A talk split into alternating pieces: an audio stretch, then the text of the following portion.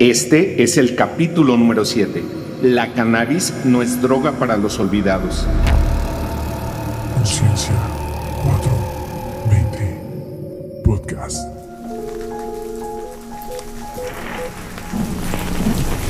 En el capítulo anterior tocábamos un poco de cómo era la situación canábica en el país durante finales del siglo XIX y principios del siglo XX.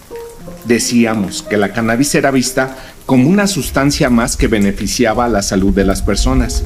Sin embargo, después de mediados del siglo XIX, comenzó a escucharse cada vez más alto comentarios negativos. Es importante tomar en cuenta el contexto que se vivía antes de que la opinión pública se volteara en contra de la planta. ¿Por qué?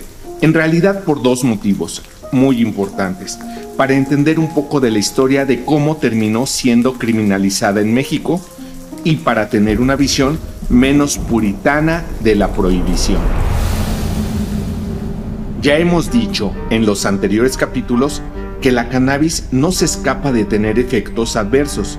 No vamos a esconder esta realidad, pero te pregunto, ¿qué sustancia no tiene su lado negativo?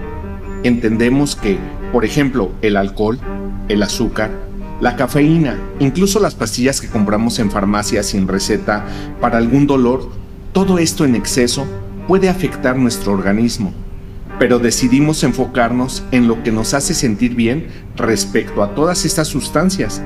Y con la cannabis sucedió totalmente lo contrario. En México, tras la época de la revolución, se fue haciendo una especie de transición simultánea respecto a la opinión y regulación de la planta. Mientras su popularidad iba disminuyendo, el gobierno se justificaba con esa intervención mediática para que surgieran nuevas organizaciones, instituciones y leyes relacionadas con la seguridad y la salud pública. Todo con la finalidad de regular primero, posteriormente prohibir y finalmente criminalizar a la cannabis. Como ya se sabe, el principal argumento para este movimiento fue la protección a la salud de la ciudadanía pero en realidad tuvo más que ver con el control y hasta con la discriminalización, pues de esta manera se normalizaba la vigilancia y la intervención de la vida cotidiana de las personas. Esto va de la mano con el hecho de que los principales consumidores recreativos de la cannabis era gente vulnerable. Eran los pobres, los indígenas, en una sociedad donde lo aceptable eran las bebidas alcohólicas, no estaba bien visto viajarse con cannabis. De hecho, hasta se decía que el consumo excesivo de esta sustancia degeneraba la raza. Sí, literalmente se decía que degeneraba la raza. Este prejuicio respecto a las sustancias psicoactivas no solo existía en México, sino que era un tema universal. Por poner un ejemplo, la Comisión Global de Política de Drogas publicó un informe en 2019 donde se hace mención en más de una ocasión que la prohibición de muchas sustancias fue más bien arbitraria. Y no solo eso, pues incluso exponen que la fiscalización de las drogas no solo dependía del uso y del potencial dañino, sino de los intereses particulares de las altas esferas del poder. La distinción entre sustancias legales e ilegales no se limita a un análisis farmacológico de las mismas, sino que en antecedentes históricos y culturales. La carga moral juega un papel muy importante, pues muchas veces esta fue una pauta de gran influencia para denominar alguna sustancia buena o mala. En la Convención para limitar la fabricación y reglamentar la distribución de estupefacientes de 1931 se establecieron por primera vez medidas para clasificar las drogas por distintas categorías, después de que la delegación alemana arguyera que la codeína era una sustancia terapéutica más seguras que el opio, la morfina o la heroína, y que no podrían firmar el tratado si sus disposiciones no diferenciaban algo entre ellas. Así se concibió un sistema de clasificación con diferentes niveles de controles y limitaciones. Porque si todas las drogas eran igualmente difíciles de adquirir y exigían el mismo volumen de trámites administrativos, los médicos y los farmacéuticos tendrían menos incentivos para optar por sustancias más nuevas y potencialmente menos problemáticas, como la codeína. Y aquí un ejemplo de lo que habíamos dicho hace un minuto.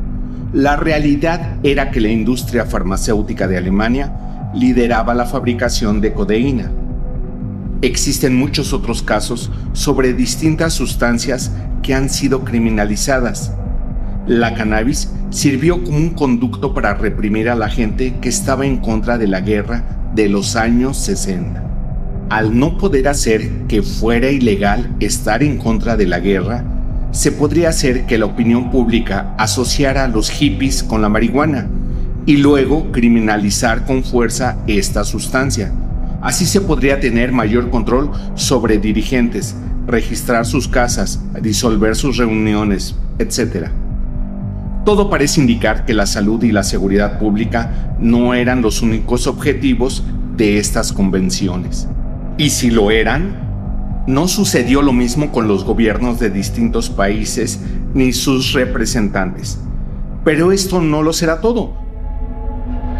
Pues en nuestro siguiente capítulo tratará sobre cómo fue evolucionando la regulación hasta llegar al punto de la criminalización de la cannabis, esta vez de manera oficial. Este fue el capítulo número 7, La cannabis no es droga para los olvidados. Por favor déjame tus comentarios respecto a este capítulo y trataremos de ir contestando e investigando cada una de tus inquietudes, las cuales te vayan saliendo durante esta serie de podcasts y videos.